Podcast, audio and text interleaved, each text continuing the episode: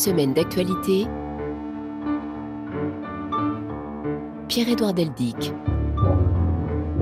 Bonjour, ravi de vous retrouver. Comme chaque samedi à cette heure-ci, nous allons parcourir le monde afin de revivre les grands moments de l'actualité de ces sept derniers jours grâce au reportage de la rédaction. Et puisque nous aimons commencer ce magazine avec une information positive, porteuse d'avenir, ouvrons ce numéro avec la nouvelle promotion d'astronautes européens. Elle compte trois hommes et deux femmes, dont la française Sophie Adenau. Elle est entre autres pilote d'hélicoptère Simon Rosé. Ingénieur de formation, lieutenant-colonel de l'armée de l'air et de l'espace, pilote d'hélicoptère, Sophie Adno a mené plusieurs missions de recherche et de sauvetage. Elle est ensuite devenue pilote d'essai sur ces mêmes hélicoptères, première femme à occuper ce rôle. Elle parle cinq langues, fait de la plongée, elle est également instructrice de saut en parachute. N'en jetez plus. Pour rejoindre Thomas Pesquet au sein du corps européen des astronautes, la barre était haute. Sophie Adno l'a franchie sans problème. C'est donc l'une des cinq nouvelles astronautes européennes retenues après une sélection qui a duré près de de deux ans avec 22 500 candidats sur la ligne de départ. L'espace, c'était un rêve pour elle depuis toute petite et notamment son adolescence quand elle a suivi la mission de Claudie Aigneret à bord de la station Mir. Tout va désormais s'accélérer pour Sophie Adenau. Elle va commencer son entraînement de base au printemps en attendant que sa première mission lui soit assignée. Ce sera très certainement à bord de la station spatiale internationale pour commencer avec ensuite de probables missions vers la Lune. Eh bien, je vous propose d'écouter Sophie Adenau. C'est euh, un moment assez incroyable. Euh, certes, j'y rêvé depuis petite fille, mais euh, le rêve, il devient même pas concret aujourd'hui parce qu'on a du mal à se rendre compte de ce qui se passe en réel. J'ai beaucoup travaillé, j'ai eu beaucoup de personnes qui m'ont soutenue, la famille en particulier, je tiens à les remercier. Et je crois que tout est à construire. En tout cas, pour moi, c'est un grand saut dans l'inconnu. J'en attends beaucoup de science, de technologie, de pouvoir transmettre aussi aux jeunes. Toujours effectué un métier passion et j'y suis arrivée parce qu'on m'a transmis la passion de l'aéronautique et du spatial. Et donc euh, ce sera vraiment important pour moi de, transmettre aux jeunes qu'il y a des belles choses à faire. Je pense que j'ai grandi avec euh, l'âme d'une exploratrice, euh, essayer d'aller chercher un petit peu plus loin ce qui se passe et puis revenir auprès de ses pairs avec un œil nouveau. Il a fallu euh, un peu d'audace, beaucoup de travail et puis surtout le, soutien de, beaucoup de personnes. Voilà. Donc la curiosité, l'audace euh, d'aller dans l'espace, oui, ça, me fait rêver.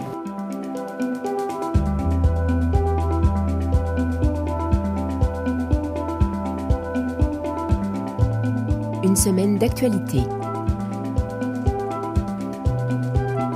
Et donc aujourd'hui, destination l'Ukraine, l'Iran, la Chine, entre autres. Et nous sommes en compagnie d'Anne Dugin, la rédactrice en chef de la revue Esprit, notre revue partenaire, grâce à laquelle nous prenons une fois par mois un peu de recul pour explorer le monde tel qu'il va. Bonjour Anne. Bonjour. Ravi de vous retrouver comme euh, à chaque fois euh, pour euh, ce numéro de novembre consacré à la Chine.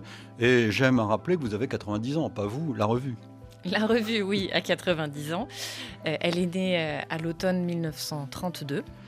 Euh, et on y revient dans, l'éditorial de, ce mois-ci. C'est pour ça que je, relevais cet anniversaire une fois de plus, euh, avec un certain nombre d'affirmations qui sont plus que jamais d'actualité. Anne Dugin, la méfiance de la revue, la méfiance constante à l'égard de l'idéologie et l'importance de la dimension spirituelle de, l'existence, par exemple. Marc, les écrits euh, d'esprit. Entre autres, oui, en, en réalité, c'était important pour nous parce que cette revue a 90 ans, de revenir euh, sur une histoire qui est désormais quand même euh, très très longue, et sur ce qui faisait à la fois euh, la permanence de nos engagements, parce qu'une revue, ce sont des engagements, il faut le rappeler, c'est toujours un collectif d'hommes et de femmes qui se situent dans le débat public à, un, moment de, l'histoire, et, qu'est-ce qui faisait balise, qu'est-ce qui, était resté, entre guillemets, des, balises de cette, de cette histoire longue, et quelles en avaient été les inflexions aussi, c'est-à-dire que comment l'attachement à, un certain nombre de points fondamentaux avait pu prendre des traductions euh,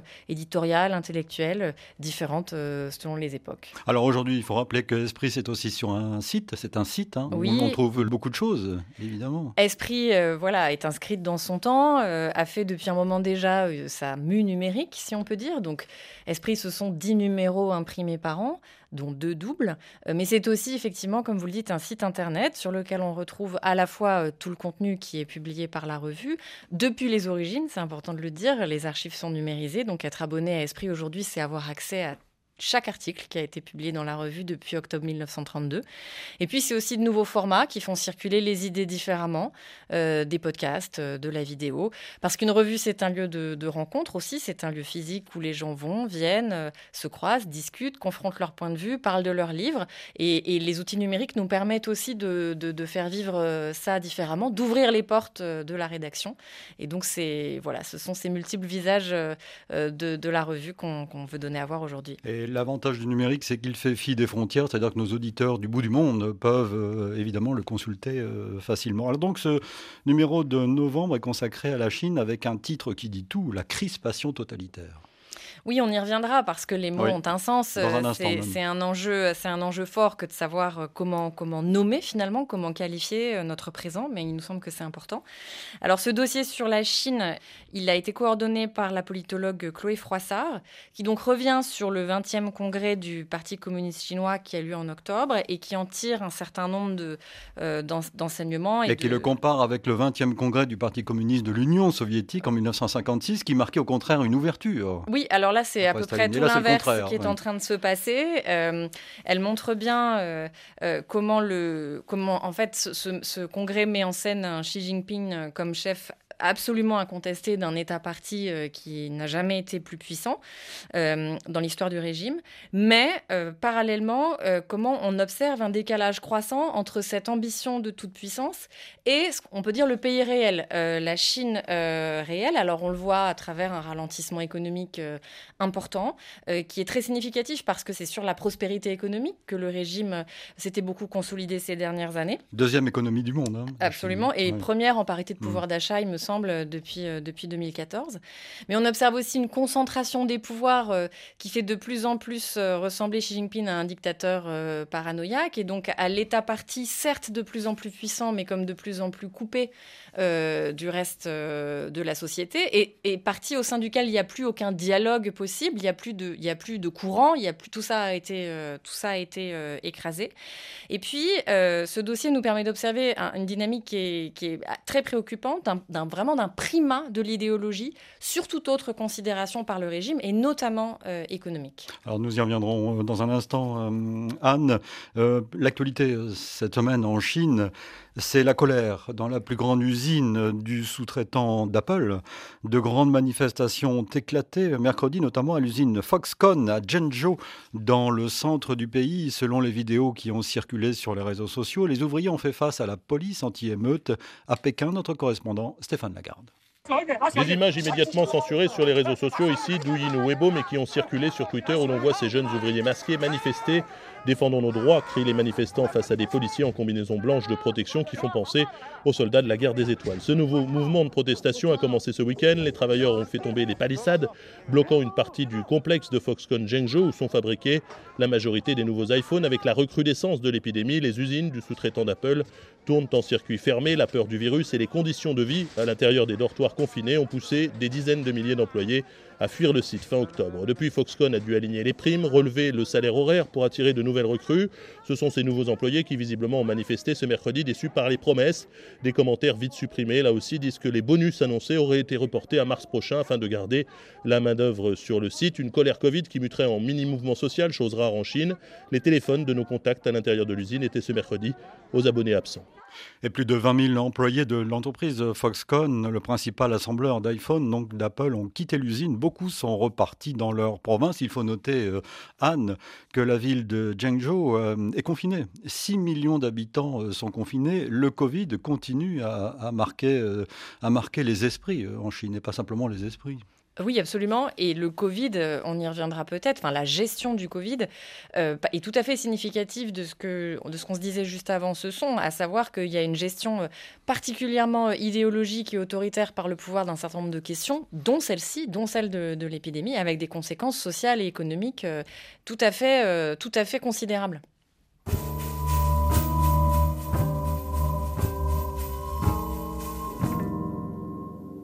Sept jours dans le monde. Et nous allons partir pour l'Ukraine maintenant. Anne Dugin, des frappes russes sur les infrastructures ukrainiennes ont entraîné cette semaine de nouvelles coupures massives d'électricité et d'eau, notamment dans la capitale, Kiev. Des crimes contre l'humanité, a dit Volodymyr Zelensky devant le Conseil de sécurité de l'ONU. Correspondance régionale de Stéphane Sio. Au moins quatre explosions ont retenti à Kiev mercredi, à peine une heure après la reconnaissance par le Parlement européen de la Fédération de Russie comme État terroriste. Au total, 70 missiles de croisière ont été tirés vers l'Ukraine depuis des avions et depuis la mer Noire. Une cinquantaine d'entre eux ont été abattus par la défense antiaérienne, mais à Kiev, deux centrales électriques ont été frappées, à Darnitsia et à Vidubishi, des quartiers de banlieue à la forte densité de population. Des projectiles ont également atteint un immeuble d'habitation à Vishgorod, une commune jouxtant le nord de la capitale, où selon un bilan provisoire, trois civils ont été tués et deux blessés. Très vite, plusieurs quartiers ont été coupés d'électricité et le maire de Kiev, Vitaly Klitschko, a indiqué que la distribution d'eau dans la ville était interrompue, appelant la population à faire des réserves. Autre conséquence de ces frappes qui ont entraîné une baisse de fréquence dans le système énergétique ukrainien, trois centrales nucléaires du pays ont dû être déconnectées du réseau électrique. Cette nouvelle frappe intervient alors que l'hiver s'installe. Cet après-midi, il faisait moins 3 degrés et il neigeait sur la capitale ukrainienne. Stéphane Sion, donc mercredi. Alors pour comprendre la gravité de la situation, voici euh, par exemple ce témoignage d'un habitant de Kiev recueilli jeudi cette fois par Nicolas Falaise. Uh, Actuellement, la situation est vraiment catastrophique et je crois que ce n'est pas seulement à Kiev, mais dans toute l'Ukraine. C'est à cause de la Russie, à cause de ces terroristes qui ne se battent pas seulement contre nos soldats, mais qui combattent aussi la population, les simples habitants de Kiev comme moi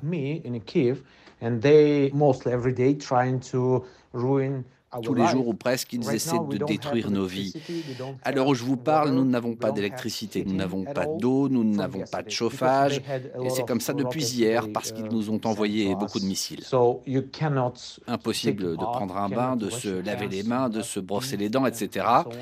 Et il fait à peu près 0 degré en ce moment. C'est vraiment froid. Dieu merci, pour l'instant, il ne fait pas moins 10 dehors, mais nous redoutons l'hiver. On verra bien. Ukraine, toujours plus d'une semaine après la libération de Kherson, les habitants de la cité tentent de retrouver, tant soit peu, une vie normale, malgré la guerre qui n'est pas loin. Reportage de Maureen Mercier. Tatiana, la trentaine, enveloppée dans sa doudoune blanche, malgré les explosions, elle reste droite comme un i sur le perron. Après des mois d'occupation, la directrice retrouve enfin son école et ses collègues.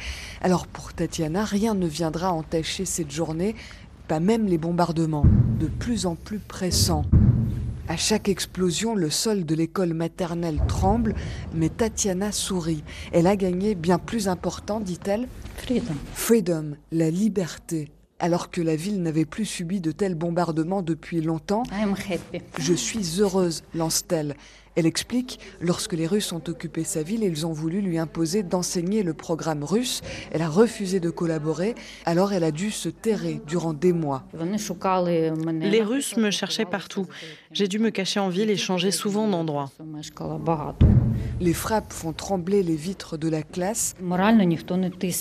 Au moins aujourd'hui, personne ne fait pression sur nous, personne ne nous soumet. Tatiana a franchi un cap avec la libération. Lorsque les Russes ont quitté Kherson, elle a décidé de ne plus jamais avoir peur. Suite d'une semaine d'actualité en compagnie d'Anne Dugin, la rédactrice en chef de la revue Esprit. Euh, évidemment, dans ce numéro, comme dans les précédents, vous parlez de l'Ukraine, vous analysez la, situation en Ukraine. Et là, il y a un article euh, particulièrement saisissant de Véronique Naumgrab, qui est philosophe et qui s'intéresse notamment aux crimes euh, de, guerre dans, dans, ces situations, sur le, le despotisme de Vladimir Poutine. Oui, comme vous le dites, Véronique Naumgrap est, euh, est, philosophe, elle est anthropologue, euh, même plus, plus précisément. Et c'est en anthropologue qu'elle s'est intéressée euh, à toutes sortes de théâtres de guerre terribles, où notamment des violences d'État étaient, étaient commises contre les populations civiles. Alors elle suit avec beaucoup d'attention l'actualité de ce qui se passe en, voilà, en Ukraine. Et son article. Comme elle avait suivi la guerre en, dans l'ex-Yougoslavie. Absolument, elle a été, elle a été euh, très engagée euh, euh, autour de ces questions dans l'ex-Yougoslavie. Elle a aussi suivi de près ce qui se passait en Syrie. Mhm. Elle a été une des chevilles ouvrières du comité Syrie-Europe à Esprit et aujourd'hui du comité Russie-Europe pour l'Ukraine. Et donc dans cet article euh, intitulé Les ponts sont coupés, elle fait évidemment référence euh, au sabotage du, grand pont de Crimée euh, en octobre, qui a donné lieu à des représailles terribles qui, qui continuent. Voilà. Et cet article lu aujourd'hui, il, il, est, il, est, il est important parce que en fait la situation sur le terrain, elle est assez difficile à qualifier. À la fois il y a une dynamique éminemment forte du côté euh, euh, ukrainien, et, la reprise de Kherson en a été le dernier témoignage le plus euh, manifeste. Et en même temps, la Russie continue de bombarder les infrastructures, les civils, et, le reportage en témoignait. elle compte sur la lassitude et l'épuisement d'une population qui n'a plus d'eau, qui n'a plus d'électricité, et qui peut-être va bientôt manquer de nourriture. ce qui veut dire que, voilà, on est entré dans le temps long de la guerre, dans un conflit qui, hésite entre escalade et, et enlisement et donc, le rôle de la communauté internationale sera complètement déterminant là. Et on entend monter ces dernières semaines une petite musique sur la nécessité euh, d'engager des négociations pour la paix. Alors évidemment, il faut rechercher la paix comme issue euh, d'un conflit, euh, ça toujours. Mais la paix est-elle toujours bonne à n'importe quel prix? Euh, C'est une, c'est une question. Et l'idée que les démocraties euh, occidentales euh, qui voient le conflit durer se disent Ouh là là, dans, dans, quelles conditions est-ce qu'on va pouvoir continuer à soutenir avec des opinions publiques qui, qui, sont de plus en plus inquiètes des conséquences économiques de, de la guerre? C'est une vraie question. Et, et, nous, il nous semble, et, Véronique Naum Grapp évidemment en premier lieu, que le caractère criminel du régime de Vladimir Poutine et le fait qu'un certain nombre de crimes de guerre soient, soient euh, en tout cas largement euh, soupçonnés euh, nous laisse penser qu'il n'y aura pas de paix sans justice. Et elle parle de la, de la faiblesse relative de Poutine. Ça peut paraître contre-intuitif et, contradictoire. Elle écrit La peur qu'éprouve le despote en voie d'être vaincu loin d'être terrifiante selon l'image de la bête acculée, pourrait au contraire constituer un levier de changement. Oui, je pense que c'est une des grandes convictions de Véronique euh, Naum Grapp, qui à la fois sait se confronter à l'horreur d'un certain nombre de situations, mais qui croit fondamentalement dans le pouvoir euh, des sociétés civiles, euh, des, soulèvements, de l'indignation contre l'injustice. Et le fait que Vladimir Poutine soit un dirigeant, un criminel patenté, peut-on dire, paradoxalement, peut effectivement être considéré comme le levier d'un changement euh, possible parce que, euh, parce que les sociétés auront raison de ça. La, la société, y compris russe, euh, n'est pas morte sous, le, sous, le, sous la botte. C'est une question de temps. Alors, il faut l'espérer. Maintenant, combien de temps et, et que peut-il se passer pendant ce temps? Ça reste une vraie question.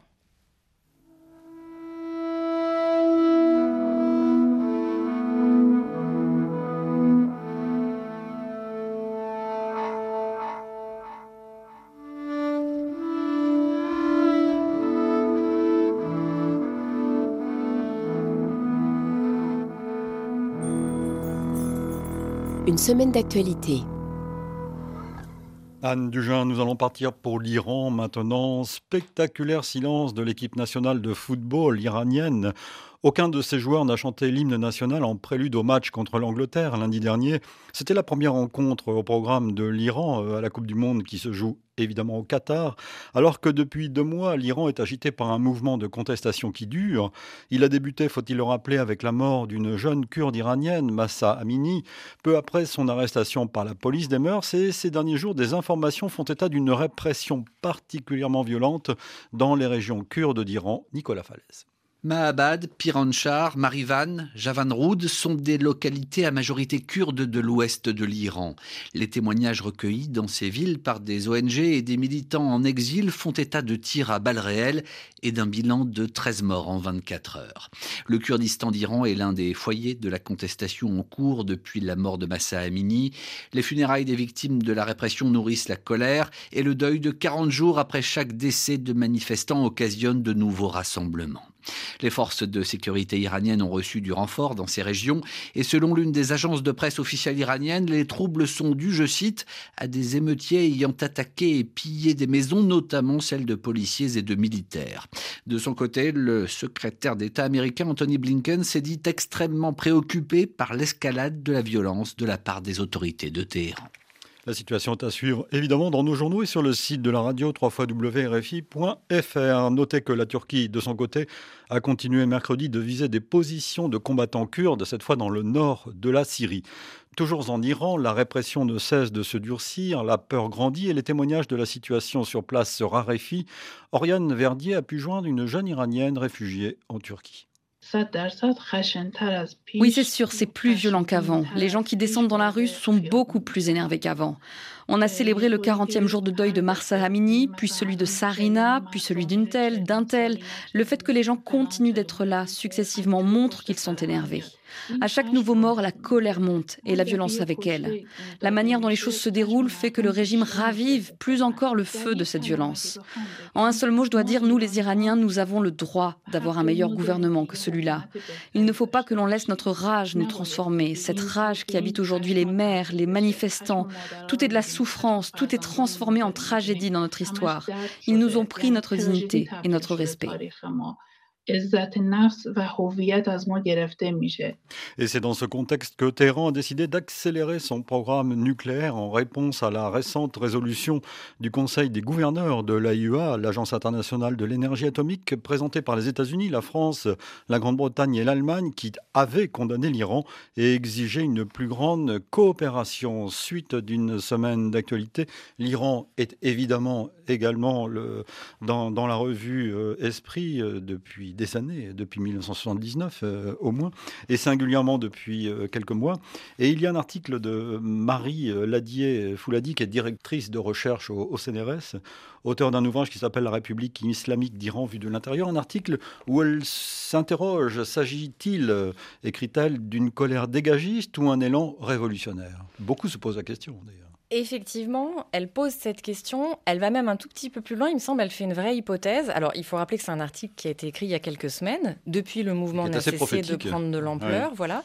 Et elle, elle, conclut l'article en, disant si on observait que les travailleurs, les ouvriers, les fonctionnaires, de l'éducation, voilà, les étudiants, euh, l'université se joignaient au mouvement, alors euh, on pourrait parler probablement d'un mouvement révolutionnaire et pas seulement d'un mouvement dégagiste, effectivement, comme l'Iran en a connu euh, ces derniers temps. En 2017, il n'y a pas si longtemps, mhm. c'était des revendications qui étaient très tournées sur euh, les questions économiques et de pouvoir d'achat. Alors, il y avait déjà, même au sein de ces mouvements, des, des revendications liées notamment au port du voile par, par des jeunes femmes, mais c'était relativement minoritaire. Et là, quelque chose d'une autre nature euh, se, paraît se, se, mettre en branle, quelque chose qui n'est pas lié aux conditions de vie euh, économiques, qui est beaucoup plus engageant sur euh, la nature théocratique du régime. le reportage évoquait la question de la dignité, la question des droits politiques.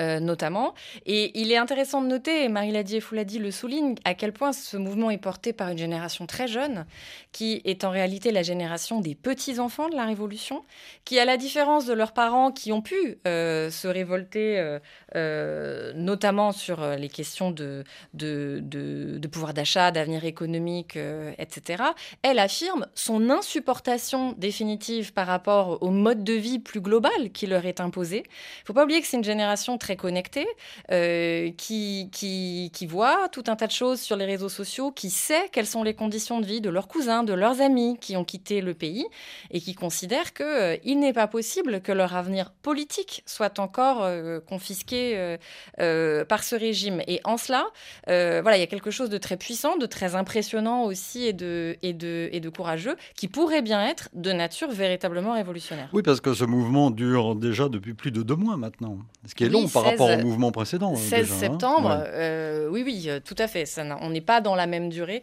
que, que ce qui avait été observé, notamment au moment des printemps arabes, qui avaient également touché l'Iran.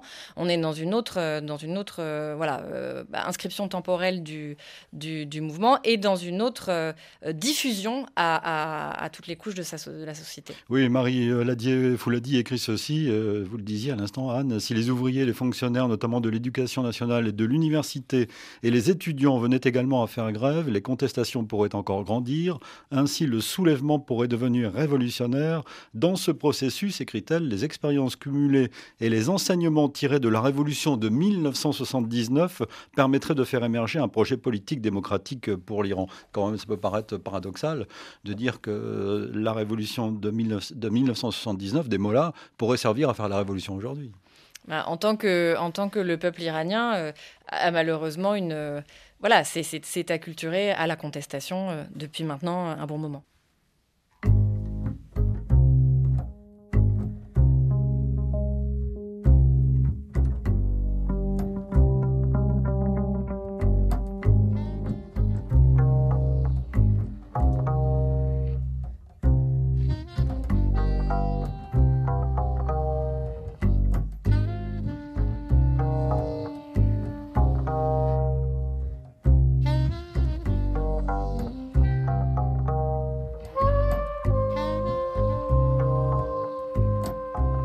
Nous écrire par courriel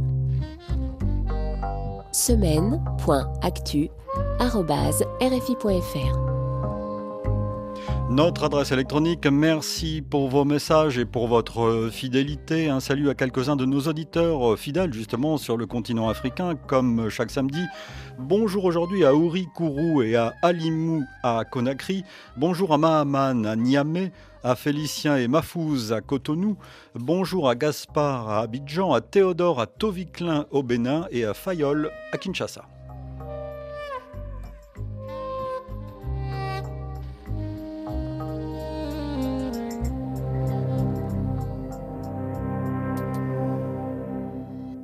Une semaine d'actualité. Et je vous propose de partir pour l'Afrique, Anne, pour le Mali précisément, avec un pas supplémentaire dans l'escalade entre Paris et Bamako. Après l'expulsion de l'ambassadeur de France, après la fin de l'opération militaire Barkhane, après de nombreux actes et paroles de défiance, Bamako réagit cette fois à la suspension annoncée la semaine dernière, on en avait parlé ici même samedi dernier, par la France de ses financements aux ONG de développement. Un non-événement, selon le communiqué publié lundi par le gouvernement malien de transition qui a décidé pourtant d'aller encore plus loin, David Bachet. La décision est à effet immédiat. Les ONG non seulement françaises, mais opérant au Mali sur financement de la France, ou même simplement avec l'appui matériel ou technique de la France, sont dorénavant interdites. ONG médicales, éducatives, agricoles, fournissant une aide alimentaire d'urgence ou des adductions d'eau, le nombre des organisations concernées n'est pas encore établi, mais elles se comptent en dizaines, y compris de nombreuses associations maliennes. Le gouvernement malien de transition estime que l'annonce la semaine dernière par la France de la suspension de son aide publique au développement est un non-événement, car elle avait déjà été notifiée en février dernier par voie diplomatique. Les autorités françaises, quoique civiles, sont au passage à nouveau qualifiées de junte. Mais jusqu'ici, si la part d'aide au développement versée directement au budget national malien avait bien été coupée, de nombreuses ONG actives au Mali continuaient de toucher des fonds français. Ce sont ces fonds que Paris a annoncé la semaine dernière vouloir supprimer, suscitant l'inquiétude des organisations de développement bénéficiaires. Les autorités maliennes de transition jugent l'aide française déshumanisante, estiment qu'elle constitue un moyen de chantage et qu'elle sert à soutenir les groupes terroristes. À retenir également cette semaine une nouvelle attaque attribuée aux djihadistes de Boko Haram contre un poste avancé de l'armée du Tchad à une vingtaine de kilomètres de la ville de Ngouboa dans la province du Lac. Notez aussi qu'au Burkina Faso, l'insécurité a provoqué la fermeture de plus de 5700 écoles selon le ministère de l'Éducation. Plus d'un million d'enfants sont affectés. Parmi eux, la plupart ont pu se réinscrire dans d'autres établissements, toujours selon le ministère, qui dénombre tout de même 51 000 enfants déscolarisés. Et la pression sur les écoles en activité devient dure à supporter. Gaël Alex. Dans la région du Sahel, de l'Est ou de la boucle du Moun, les enseignants sont devenus les cibles des hommes armés. Koudougou Robert Caboret, secrétaire général du syndicat national des fonctionnaires de l'éducation. Représentant l'État, les enseignants sont chassés. Beaucoup sont assassiné, même des élèves, et l'enseignement du français. Les groupes terroristes n'en veulent pas. Donc cela crée quand même une psychose. 22% des structures éducatives burkinabées sont aujourd'hui fermées. Cette situation aggrave la vulnérabilité des enfants face à l'insécurité, selon Hubert Ouedraogo, chargé de plaidoyer pour l'ONG Save the Children. Nous avons mené récemment une étude euh, qui a montré que lorsque les enfants n'arrivent pas à aller à l'école, les risques qu'ils soient recrutés dans des groupes armés deviennent énormes. Lorsque les filles sont dans des zones affectées par les conflits, les risques qu'elles soient données en mariage augmentent de 20%. Le gouvernement burkinabé a débloqué 3 milliards de francs CFA pour affronter cette situation. Germaine Caboret, secrétaire technique de l'éducation en situation d'urgence. Nous sommes en train de construire des espaces temporaires d'apprentissage. Nous sommes en train de former les enseignants pour faire la double vacation. Nous faisons aussi recours aux enseignants communautaires dans les localités où tous les enseignants sont partis et les élèves sont restés dans ces zones de choc-là. Le gouvernement entend ainsi scolariser tous les enfants burkinabés d'ici la fin de l'année.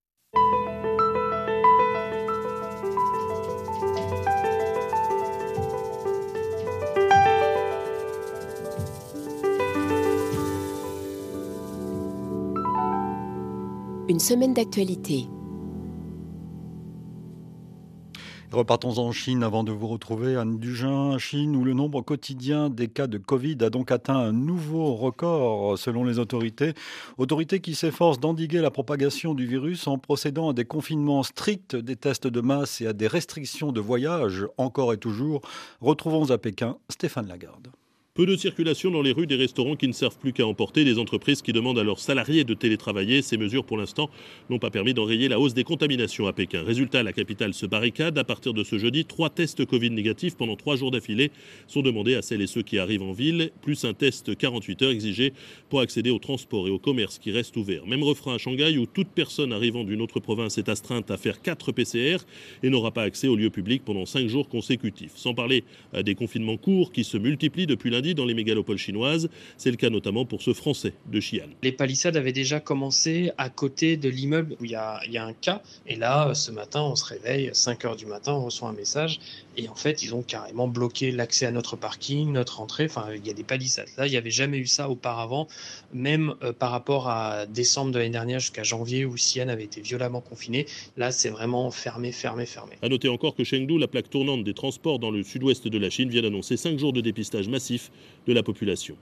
Nous allons donc reparler de la Chine. Je rappelle que le numéro d'esprit euh, de ce mois-ci, novembre, est euh, consacré à la Chine, la crispation totalitaire. Et Chloé Froissart, avec la collaboration de Kevin Cadou, dans un article intitulé Le fantasme de l'un, s'intéresse au caractère politique de la Chine aujourd'hui, à cette Chine totalitaire. Voilà, totalitaire, euh, d'aucun pourrait dire point d'interrogation, puisque c'est un, c'est un débat euh, au sein de la communauté scientifique.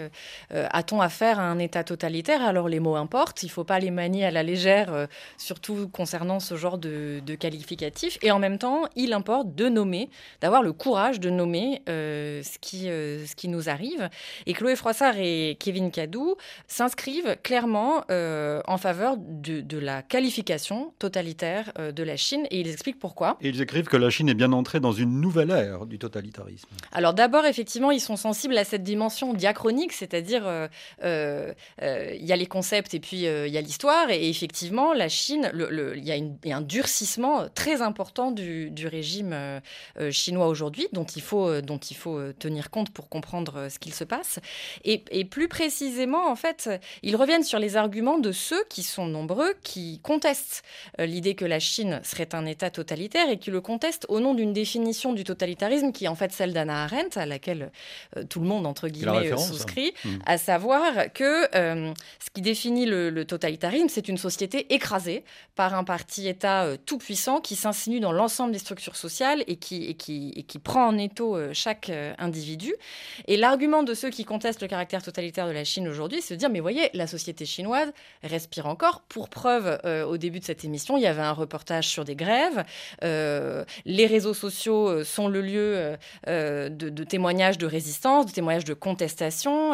Et, donc, cette idée que la société civile existe encore et qu'on ne peut pas parler de totalitarisme. Et par rapport à ça, Chloé Froissart et, Kevin Cadou mobilisent un autre penseur très important du phénomène totalitaire qui est Claude Lefort, pour qui le totalitarisme, c'est le fantasme de l'un. C'est-à-dire que euh, il suffit pas, d'abord, aucun État totalitaire jamais n'a complètement écrasé une société, euh, ni dans l'Allemagne nazie, euh, ni euh, dans les sociétés soviétiques, euh, on sait qu'il y a eu des grèves, on sait qu'il y a eu des résistances, etc. Donc ce contrôle total, il n'a jamais complètement existé. Mais le fait qu'un pouvoir le revendique, le fait qu'un pouvoir le fantasme, cette, cette cohésion totale entre l'État et la société, suffit pour eux à définir l'ambition totale, le totalitarisme, pas juste l'ambition totalitaire, mais le totalitarisme. C'est pas parce qu'il n'est pas parfaitement réalisé, et on peut quand même s'en réjouir, qu'on n'est pas face à un pouvoir de nature totalitaire. Et pour eux, de ce point de vue-là, la Chine de Xi Jinping aujourd'hui coche toutes les cases euh, qui définissent euh, le, phénomène, euh, le phénomène totalitaire. Alors il y a la spécificité chinoise et les auteurs précisent en plus, et là je les cite, que le régime chinois participe également de tendances internationales, le développement de la surveillance, de l'évaluation, autant de nouvelles formes d'asservissement de l'individu qui visent, dans le cas du régime de Xi, à uniformiser les comportements pour accréditer la fiction d'une société une, c'est ce que vous venez de dire Anne, sans jamais y parvenir totalement. Non, bah, heureusement, euh, bien sûr. Et encore une fois, dans l'histoire, euh, euh, les sociétés civiles ont toujours continué de respirer, bien que difficilement. En revanche, il est vrai, et il le souligne, le, moment technologique dans lequel on est a été un vecteur très, très, très puissant de, de, bah, cette, de ce désir de, contrôle. Le nombre de caméras de surveillance en Chine est, complètement fou. La surveillance des réseaux sociaux, les systèmes de notation en tout genre, la reconnaissance faciale, qui a, qui a joué un très grand rôle dans, la persécution des Ouïghours, on le sait. Tout cela va dans le sens d'une pression de plus en plus forte euh, sur la société civile, effectivement. Donc euh, ceci, ces articles sur l'Iran, sur la Chine montrent que décidément, Esprit est ouvert sur le monde. Eh ben, on, Je le précise à chaque fois parce que c'est très important. Je voudrais, euh, avant euh, d'en reparler peut-être tout à l'heure, euh, dire un mot de la nouvelle collection que vous allez lancer de podcasts culturels. On avait parlé des podcasts qui exploitaient, entre guillemets, le fond des articles de la revue. Et là, maintenant, vous passez à autre chose. Oui, on, on lance une nouvelle collection de podcasts culturels, une collection qu'on a choisi d'appeler Au grand jour. Alors derrière ce titre peut-être un peu, euh, un peu mystérieux, il y a en fait une citation de notre second directeur, Albert Béguin, qui a, qui a, suivi, qui a succédé à Emmanuel Mounier, qui était un grand critique littéraire, un spécialiste du romantisme allemand, et qui a écrit euh, dans la revue en 1950 à propos du, voilà, du, de l'ambition qu'il donnait euh, pour Esprit à ce moment-là, qu'il fallait parler d'arrêt de culture et que c'était très important à ses yeux, parce que les arts, non seulement étaient un élément central pour, pour comprendre une société, mais parce parce que, euh, écrit-il encore, il manifeste au grand jour ce qui ne peut euh, se saisir par aucun autre moyen. Et donc on a repris cette expression qui nous plaît beaucoup pour, euh, pour faire par la voix du podcast quelque chose qu'on fait déjà, qui est de s'intéresser à la vie culturels, le théâtre, le cinéma, le spectacle vivant, euh, les concerts euh, également. Et, dans cette série de, podcasts, c'est vraiment le, projet que nos trois productrices euh, ont pour, ce, pour cette série, aller à la rencontre des œuvres, là où elles rencontrent le public. Donc, dans une salle de spectacle, à la rencontre d'une équipe qui a monté une pièce de théâtre, au musée ou, au cinéma, avec un réalisateur, mais toujours avec ce, souci de, voilà, de caractériser l'expérience esthétique qui se joue euh, autour d'une œuvre. Et alors, euh, les premiers épisodes seront disponibles à, partir de la semaine prochaine. Le premier épisode en particulier, il parlera de théâtre. Voilà. Oui, donc c'est une idée que vous avez eue euh, conjointement, comme d'habitude. Ce, que vous faites, c'est le résultat d'un travail d'équipe. De, ah bah toujours, c'est-à-dire que derrière, derrière Esprit, enfin Esprit, c'est un comité de rédaction et, et, plein d'autres gens euh, autour. Et donc les trois productrices qui nous ont concocté euh, cette série de, de, podcasts sont effectivement de nos proches qui écrivent pour nous sur le théâtre, sur le cinéma, sur le spectacle vivant. À partir de quand pourra-t-on les, les écouter? Le premier épisode sera disponible lundi. Euh, sur notre site internet. Ah oui, donc c'est vraiment l'actualité de la revue. Absolument.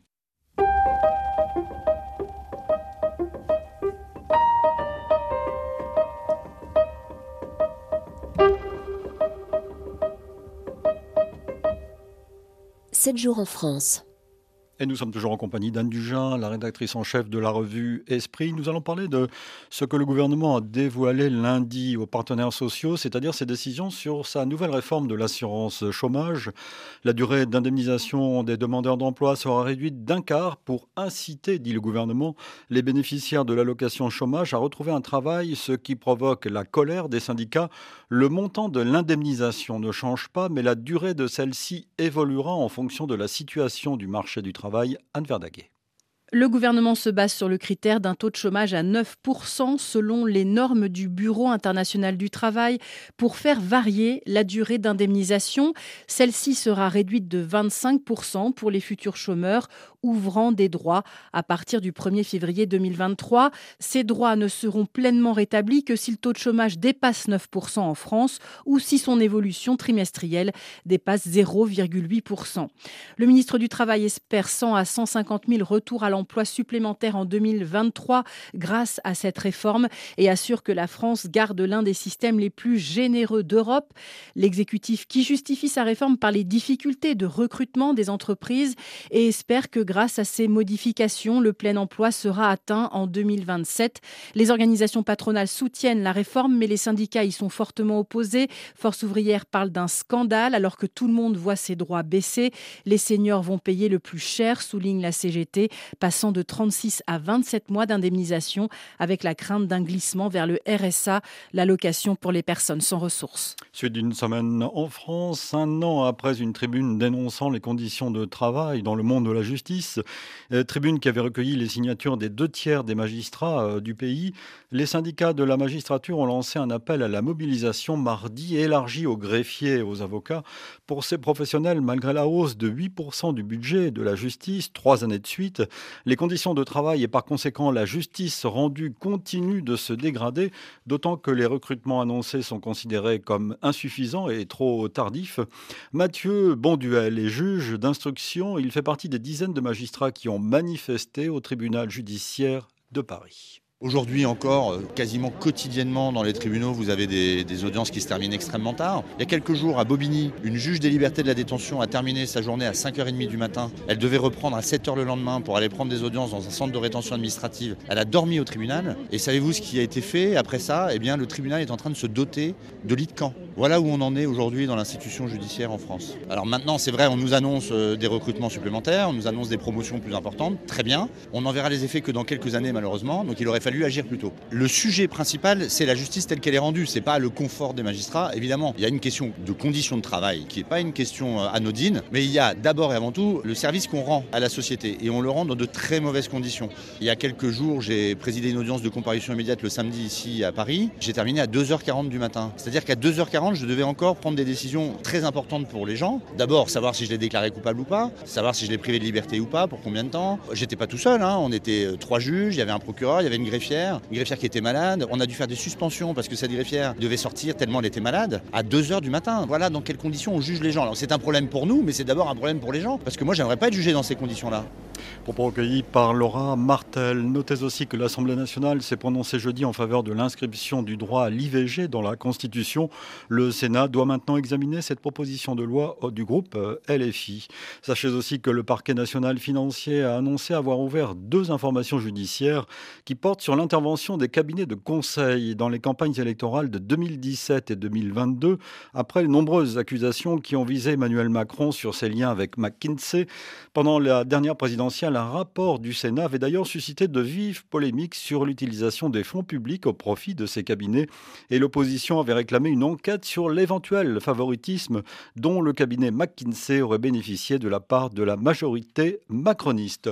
Suite d'une semaine d'actualité, nous sommes plus que jamais en compagnie d'Anne Dugin. Nous allons euh, conclure doucement cette, euh, ce numéro d'une semaine d'actualité, euh, Anne. Et je voudrais que nous revenions sur ces podcasts vous nous avez parlé de de, cette, nouvelle, euh, de cette nouvelle série qui commence. Il faut dire un mot de la série précédente. Ça va tellement vite maintenant. oui, oh. pas si vite que ça, mais disons que l'année dernière a été une grande étape pour Esprit, puisque on est passé au podcast. C'est notre première collection euh, dont on a parler à ce micro euh, s'appelle À plusieurs voix et euh, elle avait pour objet de redonner à lire un certain nombre d'articles euh, issus de notre fonds d'archives en les faisant discuter, écouter par un auteur d'aujourd'hui. Un auteur d'aujourd'hui choisit un texte d'hier et nous explique pourquoi ce texte a compté pour lui, pourquoi il continue de compter, pourquoi il faut le relire. et donc, en début de semaine prochaine, va être lancée une, une nouvelle collection de podcasts culturels cette fois-ci qu'on a appelé Au grand jour pour aller à la rencontre euh, des œuvres, emmener les auditeurs à la rencontre des œuvres qui nous touchent, qui nous paraissent importantes, et d'aller les rencontrer là où elles entrent en discussion avec le public. Donc, euh, avec le réalisateur dans un festival de cinéma, euh, avec une équipe de conservateurs euh, dans un musée qui réouvre ses portes euh, et qui permet à des visiteurs de découvrir une nouvelle exposition, et au théâtre avec une équipe, l'équipe d'un spectacle, sa metteuse en scène, les comédiens après un spectacle. Et, donc on a trois productrices qui, travaillent ensemble. L'une, Emmanuelle Solnay-Cassia, sur le théâtre et le spectacle vivant, Hélène Munier sur euh, plutôt ce qui se passe dans les musées, les expositions, et euh, Élise Domnac euh, sur le cinéma. Alors ces trois noms, les lecteurs d'esprit les connaissent peut-être déjà. Domnac me dit quelque chose. Oui, Domnac, voilà, c'est la, c'est la petite fille de l'ancien directeur. mais ces trois femmes écrivent déjà sur ces sujets dans la revue et aujourd'hui, elles se mettent à l'audio et nous proposent des podcasts immersifs, hors les murs, au contact des œuvres et des artistes. Donc c'est une nouvelle facette de cette revue qui évolue tout en étant attachée à l'écrit. C'est également euh, s'adapter à l'époque. On essaye. En réalité, euh, il nous semble que quand les, jeunes gens qui ont fondé Esprit euh, ont lancé cette revue, ils faisaient quelque chose de très moderne. et, et, aujourd'hui, on est en permanence questionné sur quelle est la bonne manière de faire circuler les idées, d'ouvrir le débat et de, et de co-construire une, une vision du monde. L'écrit reste au cœur de notre métier, bien évidemment, mais il n'est pas le seul support de circulation des idées, et c'est à cela que ces nouveaux formats euh, veulent participer. Et je note pour conclure une phrase de l'éditorial de ce mois-ci sur les 90 ans, donc euh, Esprit euh, s'inscrit dans un refus du purisme intellectuel. Ça, j'ai bien aimé la formule, c'est-à-dire que vos idées, les idées d'esprit sont des idées qui émanent de l'actualité. Vous n'avez pas une d'idéologie. Non, alors effectivement, cette formule, le refus du purisme intellectuel, en fait, elle désigne quelque chose d'assez précis, qui est que, effectivement, Esprit est une revue qui a plutôt été faite par des intellectuels. Pas que des universitaires, pas que des spécialistes, pas que des, experts, euh, mais néanmoins, c'est une revue d'idées. En revanche, euh, c'est d'abord une revue d'engagement. C'est-à-dire qu'on est animé par la conviction que euh, euh, les idées ne flottent pas euh, à l'extérieur du, Elles sont pas monde. Elles mmh. doivent permettre de nous situer dans l'histoire, de nous situer par rapport aux événements, et c'est bien à ça que, que nous invite cette revue. Merci Yann Dugin. La revue Esprit, Chine, la crispation totalitaire, c'est le titre du dossier de ce mois de novembre dans ce 491e numéro de la revue Esprit. À bientôt. À bientôt. Une semaine d'actualité réalisée évidemment par Vanessa Rovensky et nous vous retrouverons demain pour le magazine Idée. Et là, nous allons parler d'un des piliers de la philosophie que vous connaissez euh, sans doute, euh, Anne Dugin, Spinoza. Ah. À l'occasion de la publication de ses œuvres complètes dans une nouvelle interprétation et traduction avec deux des meilleurs spécialistes de l'éthique, Bernard Potra et Dan Arbib. Si vous n'avez pas lu Spinoza, ce sera un moyen d'approcher l'œuvre de ce philosophe majeur. N'ayez pas peur, c'est passionnant. Demain dimanche, 15h10 temps universel, 17h10 en française. Bon week-end, bonne semaine. Dans un instant, nouveau journal sur RFI.